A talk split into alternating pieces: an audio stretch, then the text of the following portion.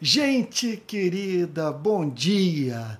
No Palavra Plena dessa segunda-feira, 29 de maio de 2023, eu estou com a minha Bíblia aberta no livro do profeta Jeremias, capítulo 7, versos de 8 a 11. Permita-me, antes de entrar na análise do texto, dizer o seguinte: eu assumi uma tarefa espinhosa expor o conteúdo do livro do profeta Jeremias e o conteúdo é contundente. Se eu tiver que respeitar você e ser fiel ao sentido do texto, a minha pregação sobre o livro do profeta Jeremias será uma pregação dura. O texto é muito contundente. E por que decidi pregar mensagem tão antipopular? Porque acredito que a mensagem de Jeremias é a mensagem que a nossa sociedade, e em especial a igreja, precisam ouvir. Então vamos ao texto? Jeremias capítulo 7, verso 8. Eis que vocês confiam em palavras falsas.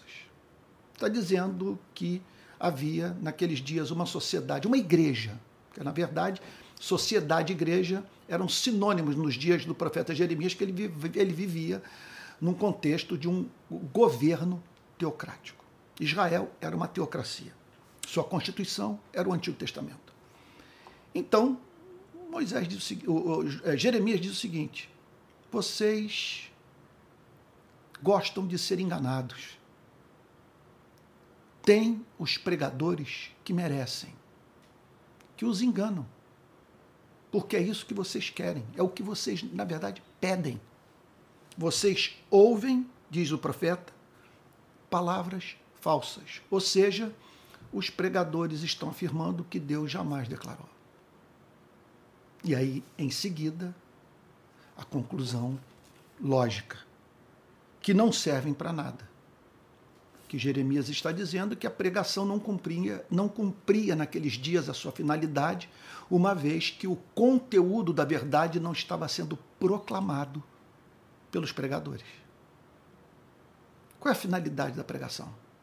Ora, a finalidade da pregação é revelar quem é Deus, de uma tal maneira que vejamos excelência nele, a fim de que o amemos com todo o nosso ser. A pregação tem como objetivo nos apresentar o caminho da redenção, como que o ser humano pode ser redimido dos seus pecados. É outra finalidade da pregação é ajudar o homem e a mulher a viver em santidade. Pregação também tem como objetivo nos ajudar a ter contato com o nosso ego. Eu diria com o nosso aparelho psíquico. Sabe, a pregação tem como objetivo levar-nos a, a nos conhecermos, de modo que possamos até mesmo identificar dentro de nós é aquela, aquela propensão socialmente construída. Ou seja, aquela parte de nós que foi formatada pela cultura, que não tem que necessariamente fazer parte da nossa vida. O que eu estou querendo dizer é que, é, é que essa coisa de darmos vazão à nossa personalidade, a fim de sermos autênticos e, e não é, aceitarmos nada que bloqueie a expressão do que somos e pensamos, que essa história, veja só, pode nada mais representar do que, é, é, do que expressarmos o que somos, o que pensamos, sabe? Que se tornou o, o, o que somos que, e o que pensamos por força da cultura. Não é nada metafísico, alguma coisa, conforme se costuma dizer, que está escrito nos astros. Não. É algo para o qual você pode perfeitamente dizer o seguinte: olha, arrancar isso da minha vida me é custoso, porque virou hábito, mas não tem que fazer necessariamente, é, é, é parte da minha existência. E aí então, a verdade chama o ser humano, olha que coisa linda, para se reinventar para você olhar, não, eu posso ser diferente, eu posso me reinventar e me reinventar em amor, para amar mais. Coisa linda, sabe? Amar mais. e, e permitir que a vida de Cristo seja reproduzida na singularidade da minha personalidade. Então, essa finalidade, entre outras, da pregação. Pregação tem como objetivo confrontar-nos, chamar-nos ao arrependimento. Sobre isso que Jeremias está falando. Vocês confiam em palavras falsas que não servem para nada. Vocês estão envolvidos com as práticas mais hediondas e os pregadores simplesmente, simplesmente endossam o que vocês fazem. Eles não os confrontam porque têm interesse nos seus bens, em ser populares, em ter visibilidade. E aí o profeta prossegue dizendo: o que é isso? Olha que pergunta. O que é isso? Nós estamos precisando fazer essa pergunta para as nossas igrejas. O que é isso? Como chegamos num ponto como esse? Quando eu olho para as redes sociais, eu fico a pensar: o que é isso? De onde surgiu tanta gente sarcástica, maledicente, leviana, sabe, amarga? Eles estão. É, meu Deus, eles. Ele, de onde surgiu essa gente que chora pela morte de um pregador e que se comporta de modo diametralmente oposto a forma como esse mesmo pregador vivia. O que é isso? pergunta Jeremias. Vocês roubam, matam, cometem adultério. Observe os princípios que Jeremias defende e que estavam sendo violados pela igreja dos seus dias. Vocês se apropriam do que não pertence a vocês, de uma forma injusta. Vocês interrompem a vida humana. Aqui no nosso país, nós podemos dizer que a igreja está envolvida com isso. Quando a igreja, quando a igreja vota em candidatos que apresentam como promessa de campanha dar tiro na cabecinha, conforme o ex-governador do Rio de Janeiro prometeu, que a sua política de segurança pública seria pautada pelo tiro na cabecinha. Nada mudou. Sabe? Nenhuma modificação na estatística de homicídio doloso. E é claro que nós matamos quando divulgamos vídeos que falam sobre violência. Uma pessoa pega o carro, passa por cima de alguém, faz um vídeo celebrando a morte e nós divulgamos esse vídeo. Espalhamos cenas de violência pelas redes sociais.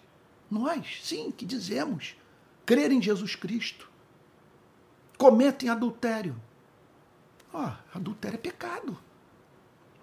Há uma ética sexual nas Sagradas Escrituras. Você não pode entrar na família de ninguém. Machucar pessoas. Você não pode, sabe? É, é, quer dizer, dizer que não é capaz de dizer não para um amor. Mas que, quando desfrutado por você, representa sofrimento, escândalo, sabe? dor. Então Jeremias diz: olha, vocês estão envolvidos com isso. Observe, deixa eu abrir um parênteses aqui. Jeremias fala mais sobre justiça social no seu livro do que sobre sexo. Isso é uma das poucas alusões ao tema da sexualidade. Contudo, era uma sociedade em, em, que havia se tornado elemento da cultura é, uma ética sexual relativista eles brincavam com o que é santo, o corpo humano. Na verdade, incluindo nisso a família. E o texto prossegue dizendo: e juram falsamente, cometem o crime de perjúrio, sob juramento, vocês declaram o que é mentira. Queimam incenso a Baal, vocês prestam culto a uma falsa divindade. Vocês servem a ídolos. Olha que, embora não vejamos no nosso meio pessoas prestando culto a estátuas de mármore, de madeira, de barro, nós vemos nos nossos dias pessoas prestando culto às suas ideologias, às suas preferências políticas Sabe? Pessoas prestando culto também aos seus hobbies, às suas profissões, pegando aquilo que é bom, que não deve ser considerado necessariamente pecaminoso, sabe? E transformando em ponto, em elemento de coesão da vida. Em algo que ocupa quase que a totalidade do tempo e do pensamento. Então Jeremias diz: vocês queimam incenso a Baal e seguem outros deuses que vocês não conheciam no passado. Vocês simplesmente, de modo irrefletido, adotam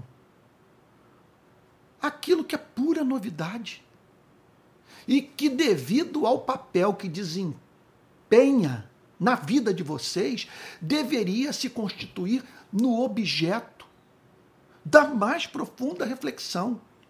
Vocês recebem pelas redes sociais aquilo que lhes é comunicado por gente que fala o que vocês querem ouvir, sem estarem dispostos a se abrirem para a possibilidade de, mediante o contato de quem diverge do pensamento de vocês, ter que mudar de vida.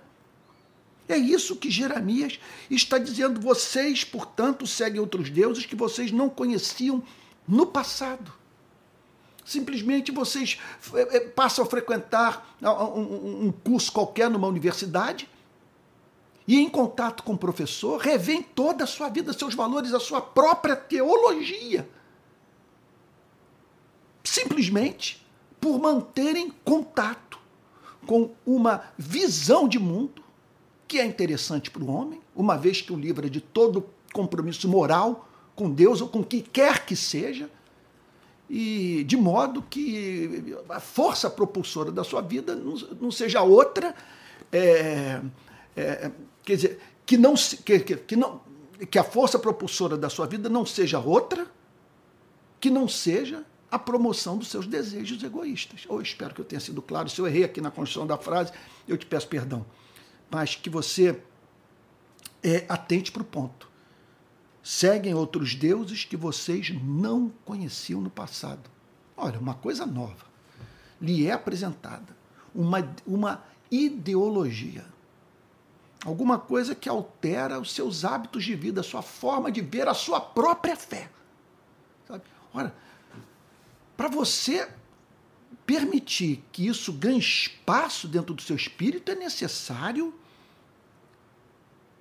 que você apresente é, a matéria em oração diante de Deus, compartilhe com seus irmãos, debata o ponto, até que você possa ter uma nítida ideia do que você vai fazer com sua vida. É bem verdade que aqui não havia o que se discutir, não havia o que, eh, sobre o que pensar, porque era idolatria deslavada. Vocês seguem outros deuses que vocês não conheciam no passado. Que era alguma coisa que não devia nem se tornar objeto do pensamento, de reflexão, de dúvida. Porque é algo que, na essência, é mentiroso. E que só vai escravizá-los e tornar a vida de vocês mais feia. E o profeta, no verso 10, afirma: e depois vem e se põe diante de mim neste templo que se chama pelo meu nome. Isso deixava Jeremias indignado. Porque, a despeito disso tudo, olha que ele fala aqui sobre adultério, homicídio, o que mais? Roubo, idolatria. E apesar disso tudo, o templo lotado. Então, é um devaneio é, é, é rematada ingenuidade. É, nos darmos por satisfeitos é, por vermos um templo lotado, como se isso fosse sinal de que o que está sendo pregado ali atrai os regenerados. Que aquela aglomeração é fruto da pregação do Evangelho de Jesus Cristo no poder do Espírito Santo. Ora, eu não devo me dar por satisfeito, nem mesmo por, por, por ser popular, por aumentar os meus, o, meu, o meu número de seguidores nas redes sociais. E olha só, E até mesmo quando eu estou certo que estou pregando a verdade e, e, e, e, que eu tenho motivos para crer que eu não estou mercadejando a palavra de Deus. Porque é o seguinte: primeiro, eu posso ter sucesso, ter me tornado popular, porque me recusei a tocar, sobre, a tocar em determinados temas. Porque mutilei a pregação, porque trago para as pessoas uma mensagem assimétrica, porque não tenho peito para pregar o, a, a, a mensagem do cristianismo com todas as suas implicações morais e, e, e que vão de encontro à cultura. Agora, eu posso estar pregando a verdade, mas a minha vida não ser aceitável diante de Deus, pelo simples fato de estar pregando aquilo que eu não vivo. Então nós encontramos ambas as coisas na, na igreja evangélica do nosso país. Sempre que eu faço as afirmações, por favor, entenda que eu não estou generalizando. Não posso dizer que essa experiência em totum da igreja, mas me parece que é da maioria. De um lado, portanto, aqueles é, cuja pregação é vazia de conteúdo. E, portanto, pregam falsamente. Não libertam as pessoas pela pregação da verdade. Agora, por outro lado, há aqueles que estão pregando a verdade, mas não vivem o que pregam. É um câncer a chamada ortodoxia morta. A verdade nos lábios de gente que não vale nada. E Jeremias diz: e depois vem e se põe diante de mim neste templo que se chama pelo meu nome. Você, quer dizer, esse é o templo que se chama pelo meu nome, que é chamado de minha morada, minha casa. Qual é o conceito que vocês têm do meu caráter? O que os levou a crer que eu me dou por satisfeito por ver o templo lotado? Enquanto vocês vivem uma vida de nível moral inferior à, vida das nações pagãs, dos povos que cercam Israel, para os quais vocês deveriam ser luz. É uma afronta o que vocês estão fazendo. Essa multidão toda chegando a Jerusalém, se dirigindo para o templo, sem um mínimo compromisso com a verdade. Então Jeremias denuncia isso. Ou seja, o que Jeremias está pregando é uma mensagem que esvaziaria o templo. Esse é o tipo da mensagem que simplesmente diz o seguinte: é preferível termos, termos menos gente frequentando o templo igrejas menores, mas a partir de conversões autênticas, a termos esse mar de gente que movimenta dinheiro, estacionamento cheio, a igreja crescendo, portanto, né, no, no, seu, no uso de, de, de aparato tecnológico. Coisa impressionante, está nas redes sociais, está na televisão, nas rádios e tal, e contudo nenhum impacto na sociedade porque é uma igreja que não é sal da terra e não é luz do mundo, e ela não é sal da terra e não é luz do mundo, porque não nasceu de novo. Não está precisando de avivamento, está precisando de conversão. Então, e depois vocês vêm e se põem diante de mim neste templo que se chama pelo meu nome e dizem: estamos salvos. Pelo simples fato de estarmos aqui, estamos salvos. Você está entendendo o ponto? Quer dizer, pela mera observância do aspecto cerimonial da lei, em completa colisão à dimensão ética da relação com Deus, aquelas pessoas se davam por satisfeitas de se encontrarem no templo, embora os seus corações não servissem de templo para, para o Deus Todo-Poderoso. Então, estamos salvos. Sim, só para continuarem a praticar essas abominações. Vocês vêm para o templo e o que é pregado só os estimula a praticarem as mesmas abominações. Por quê? Porque vocês confiam em, em palavras falsas. Vocês têm coceira no, nos ouvidos.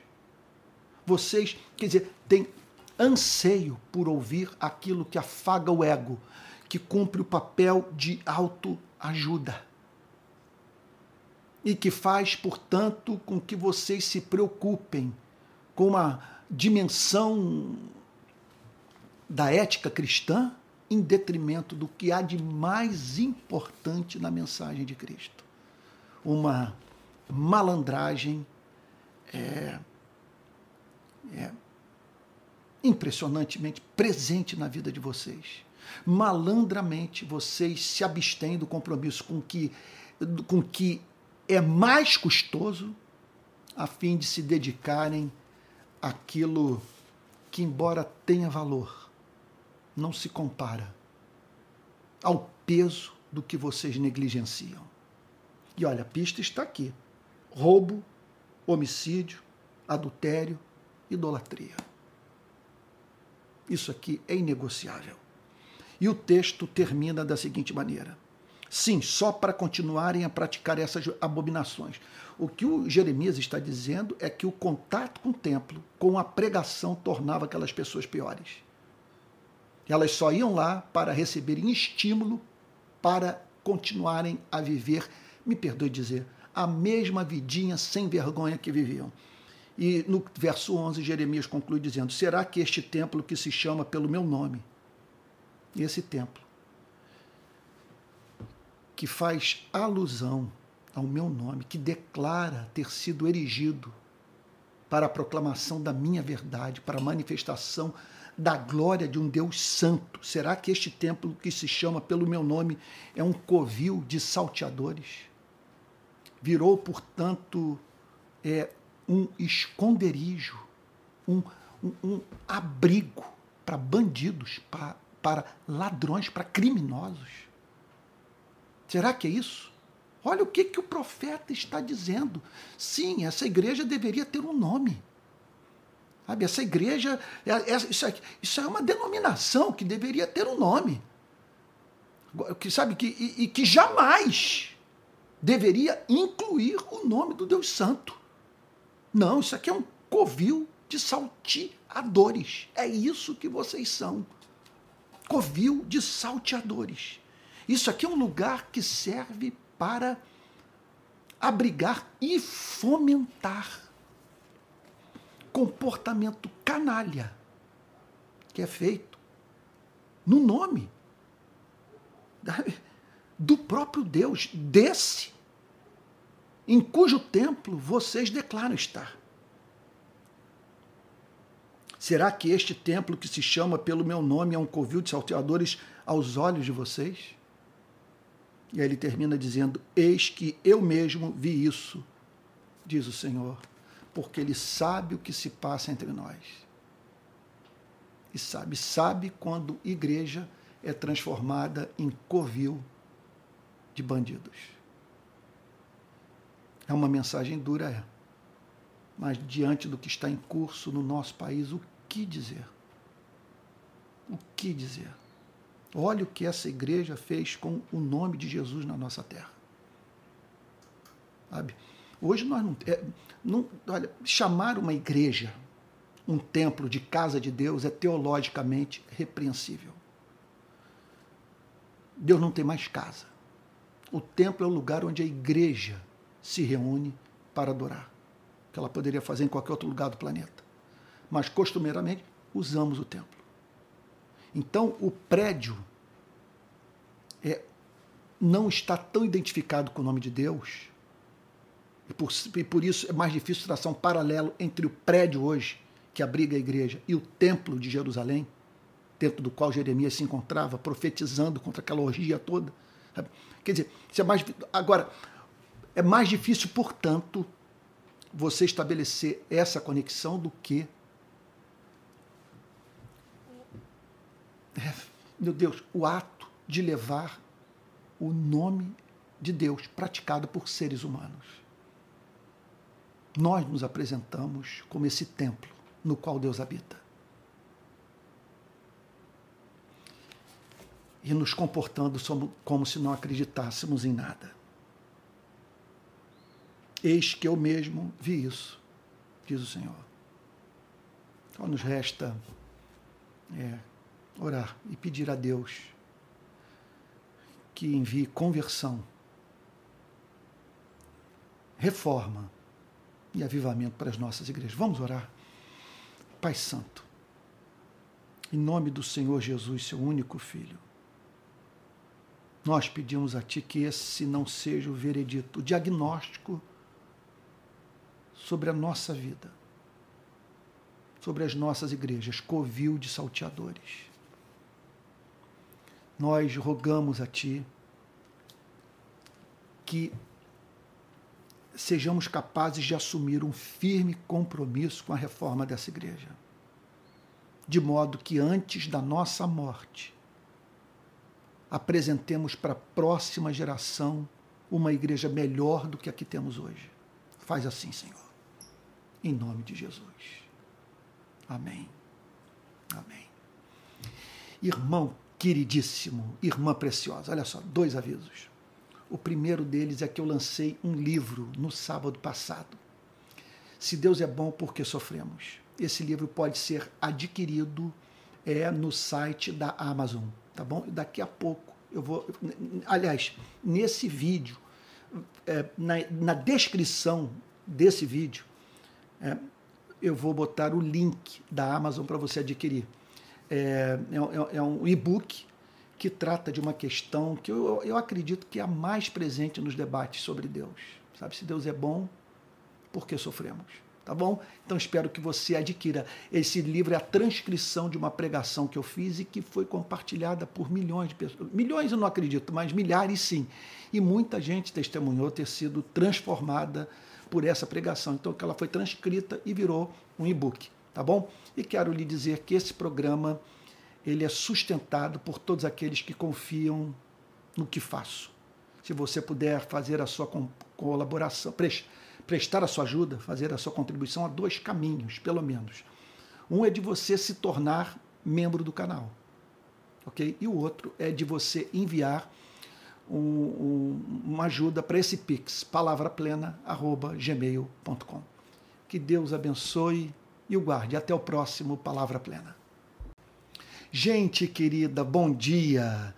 No Palavra Plena dessa manhã deliciosa de terça-feira, olha, tempo chuvoso, céu nublado, aquele climazinho aconchegante, barulho de chuva.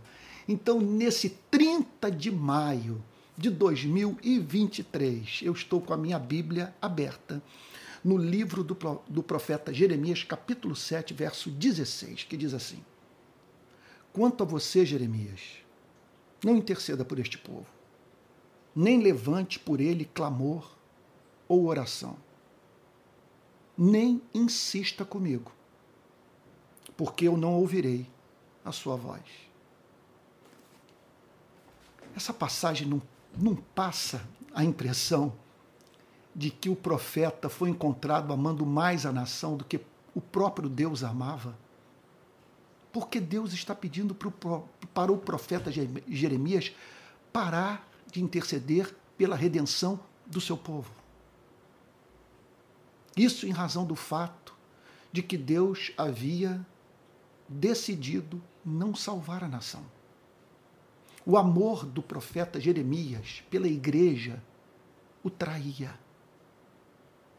E o levava, portanto, a insistir com Deus para que Deus tratasse com misericórdia Israel.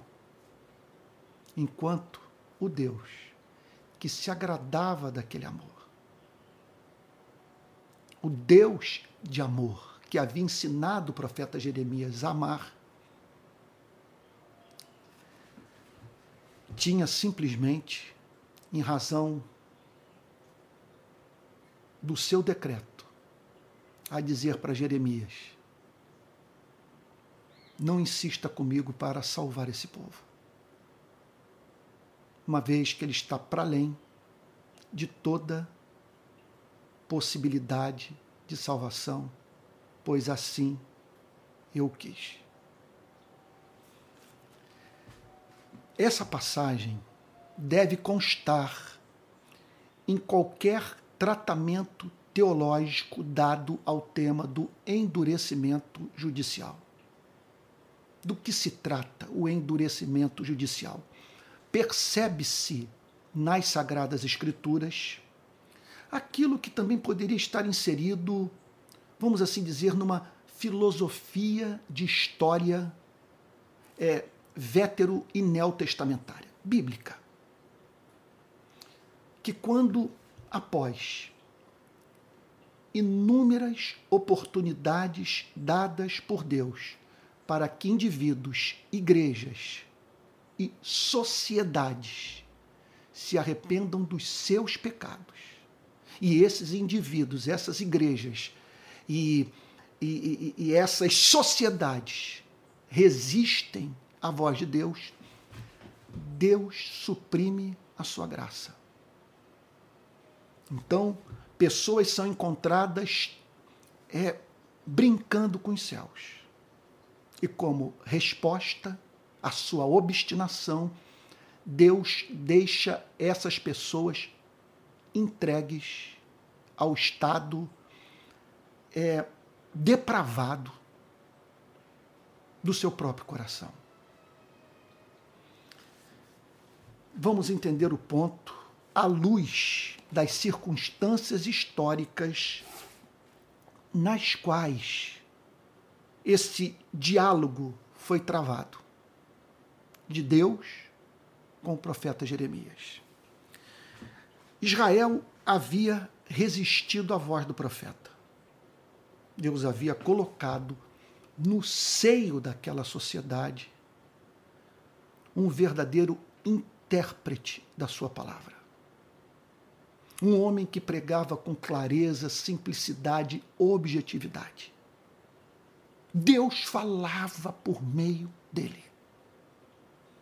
Contudo, aqueles homens e mulheres recusavam-se a ouvir a profecia quando essa, de fato, era proveniente do trono do Deus soberano, que se comunicava à nação por meio de um homem. O que nós vemos nos dias profeta, do profeta Jeremias é uma igreja que gostava de ser enganada, que tinha prazer em ouvir, conforme vimos em programas anteriores, profetas, sacerdotes que usavam de falsidade. Então, aquela sociedade, em conexão a isso, menosprezava a revelação. Olhava para o conteúdo único da revelação que Deus havia feito de si mesmo ao seu povo e a menosprezava. E não apenas isso. Aquela gente havia se envolvido coletivamente com práticas pecaminosas hediondas. Não era. O profeta não estava lidando com casos isolados. Ele estava lidando com uma cultura marcada pela presença da iniquidade. Tratava-se assim, portanto, de uma sociedade de mãos sujas de sangue, idólatra, egoísta, concentradora de riqueza. Nós vimos numa exposição recente do livro do profeta Jeremias, o profeta condenando a ganância daquele povo. Portanto, Jeremias se dirige a uma sociedade caracterizada pelo envolvimento coletivo com o que era ofensivo à santidade de Deus. Olha o que, que o profeta declara nos versos 17 em diante. Veja só. Aliás, deixa eu abrir um parênteses aqui. Quando eu digo, quando eu falei que não era da intenção de Deus salvar aquela sociedade, não estou dizendo que não era da intenção de Deus salvar inocentes. Olha o que, que o profeta tem a dizer no verso 17. Será que você não enxerga o que andam fazendo nas cidades de Judá e nas ruas de Jerusalém? Olha o que Deus está dizendo para o profeta. Você insiste para que eu perdoe esse povo, para que eu trate com misericórdia, para que eu não, para que eu não o julgue. Agora, você tem consciência do que eles estão fazendo nas ruas do país? O que fazem nas cidades de Judá e nas ruas de Jerusalém? Os filhos apanham a lenha, os filhos. Os pais acendem o fogo e as mulheres amassam a farinha para se fazerem bolos à rainha dos céus. Ele está falando aqui sobre o culto idólatra. também oferecem libações a outros deuses para me provocarem a ira. Veja, era um alimentando a maldade, a idolatria, é, a impiedade do outro. Um envolvimento, sendo assim, coletivo com o pecado. Jeremias fala de famílias inteiras dedicadas à idolatria. Ele menciona aqui o filho, o pai e a mãe. E não apenas isso. Eles se envolveram não apenas com o pecado, mas com as práticas pecaminosas mais hediondas. Fazendo um retrospecto do que nós vimos tão somente até o capítulo 7 do livro do profeta Jeremias, nessa série de pregações, nós nos deparamos. Olha só, vamos tentar nos lembrar. Jeremias condena a ganância, Jeremias condena a falta de misericórdia pela viúva e pelo órfão. Jeremias condena a profanação do templo, pessoas entrando com mãos sujas no santuário.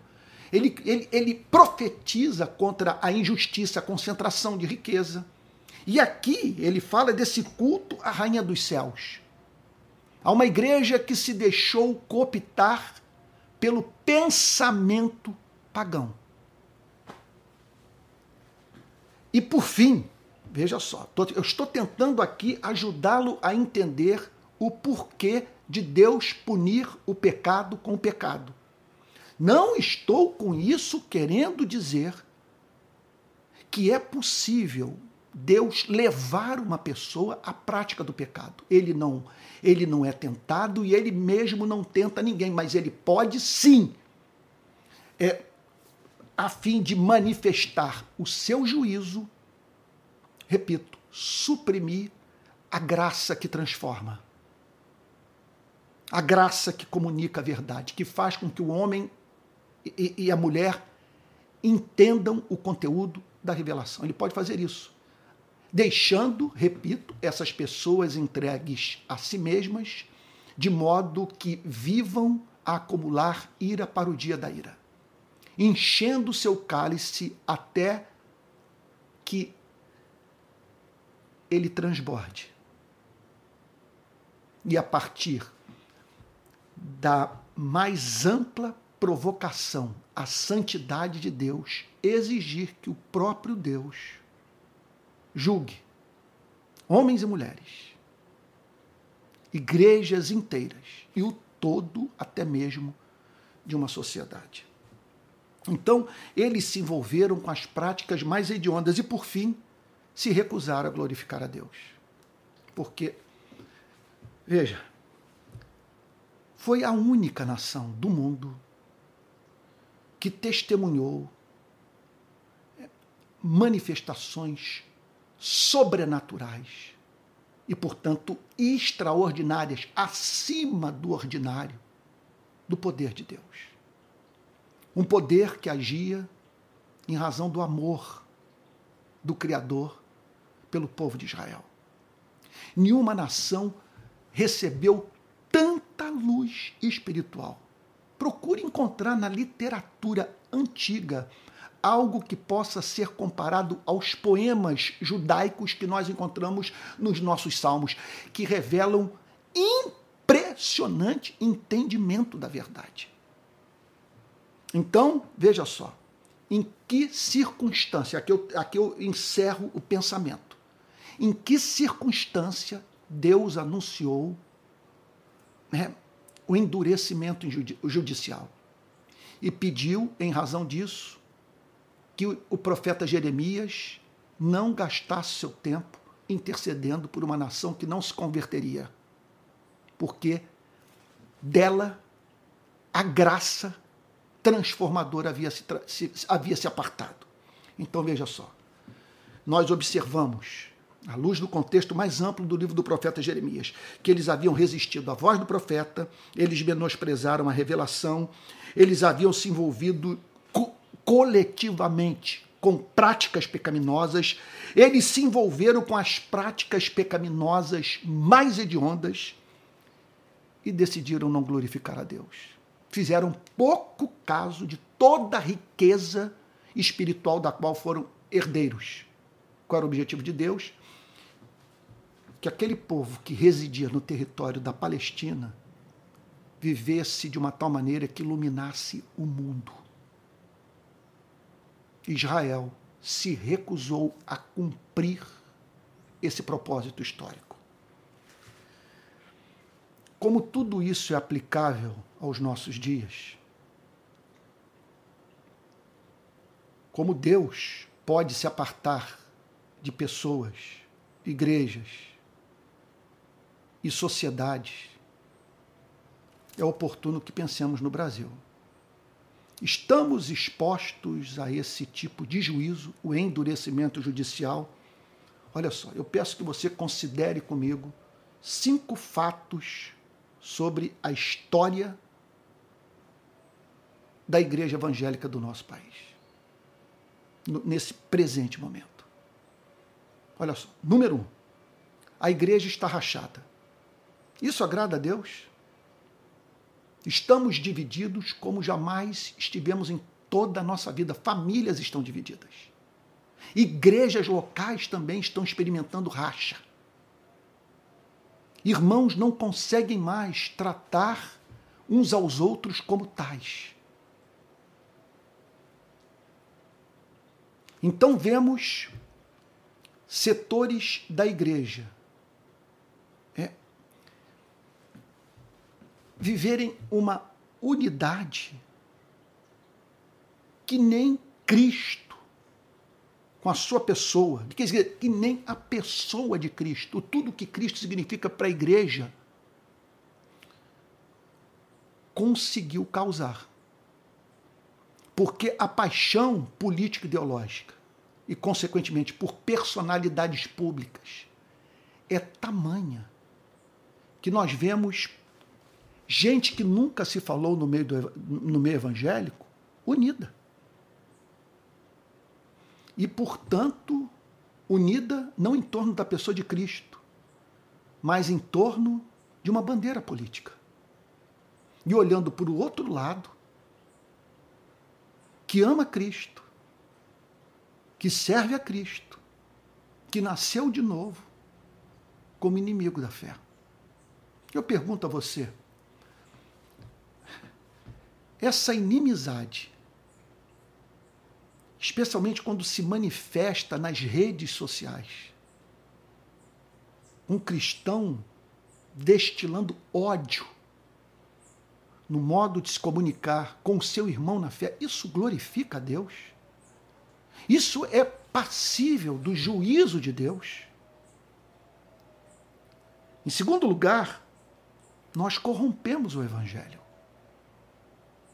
nós permitimos que o evangelho fosse associado a aspectos de ideologias políticas que são reprovados por Cristo.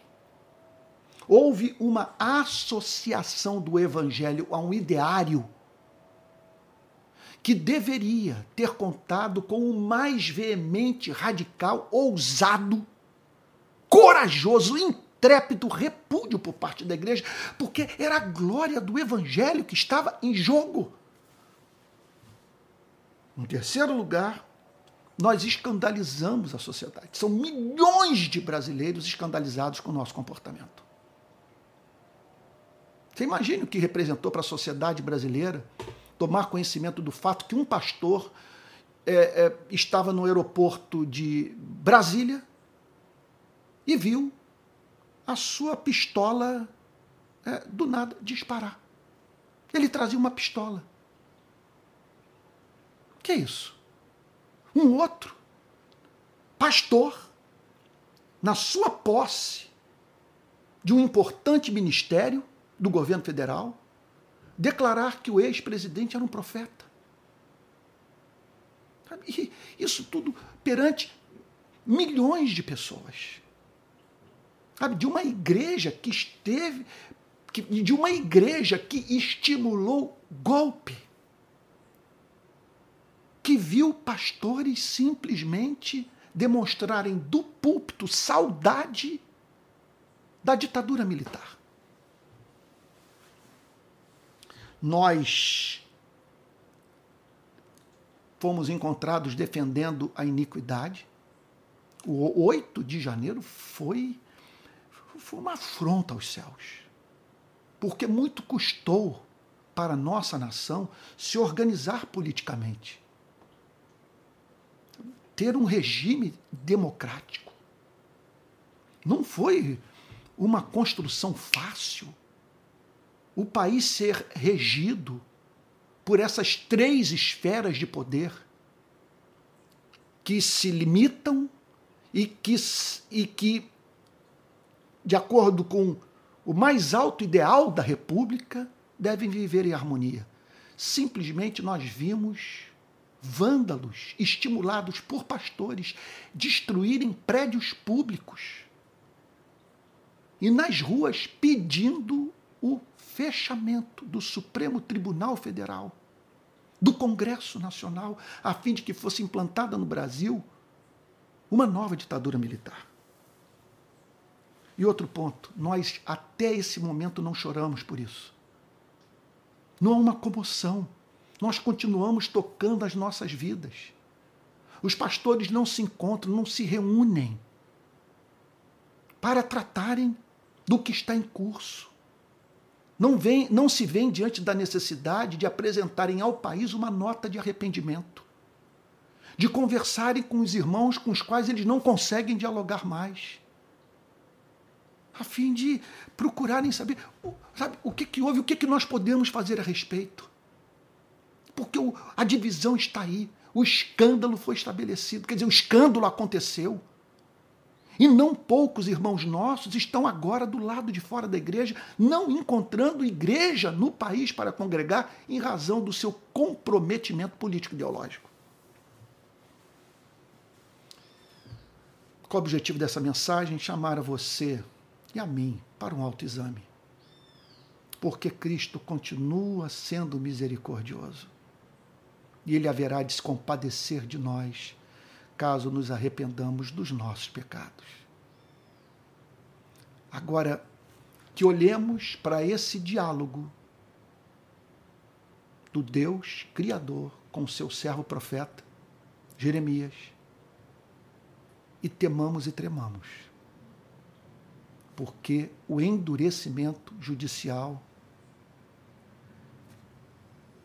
é um fato presente nas narrativas bíblicas nós o vemos na vida de Judas Iscariotes, nós o vemos na vida de Faraó no Antigo Testamento. Nós o vemos nessa passagem e em tantas outras. Olha Jesus é, olhando para Jerusalém e chorando pela cidade.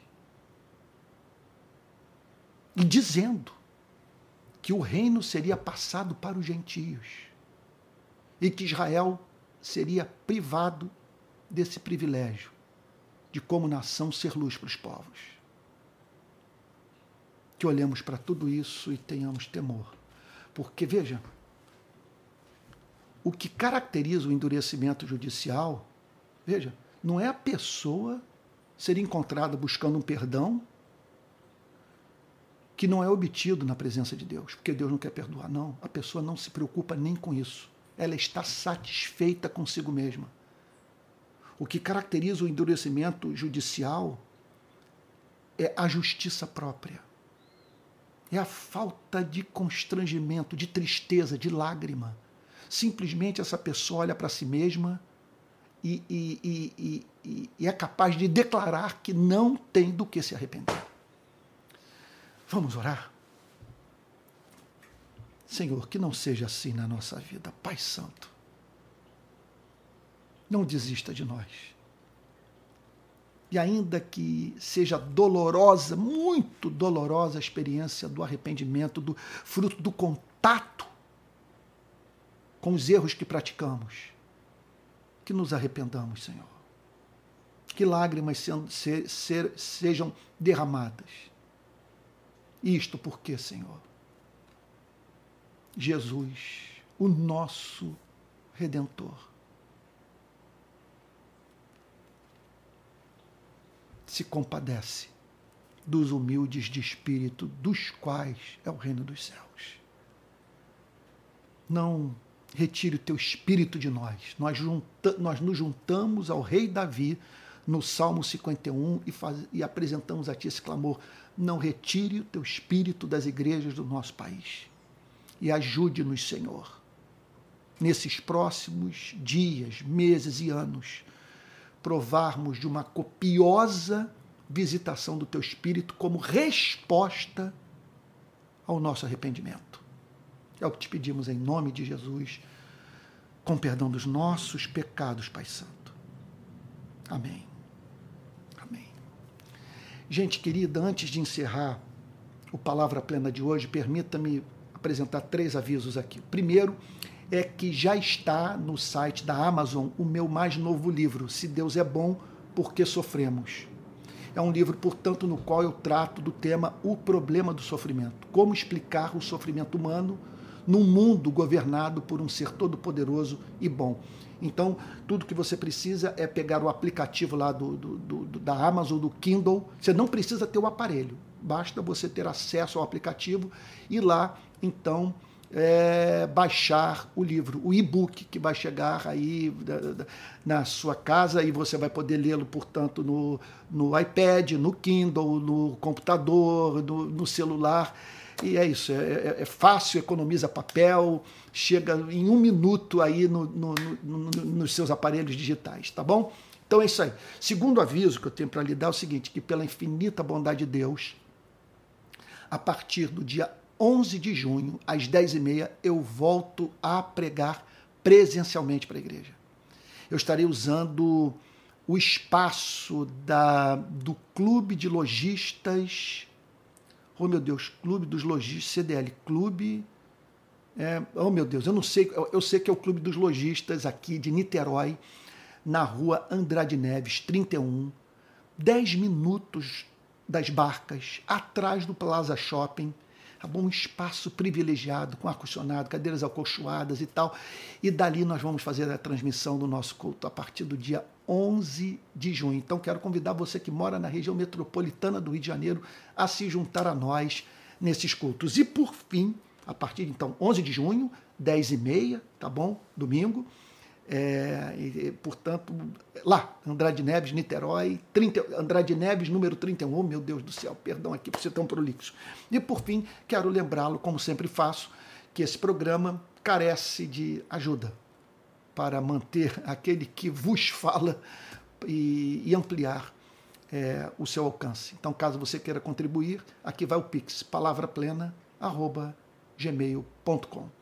Que Deus o abençoe e o guarde. E até o próximo Palavra Plena.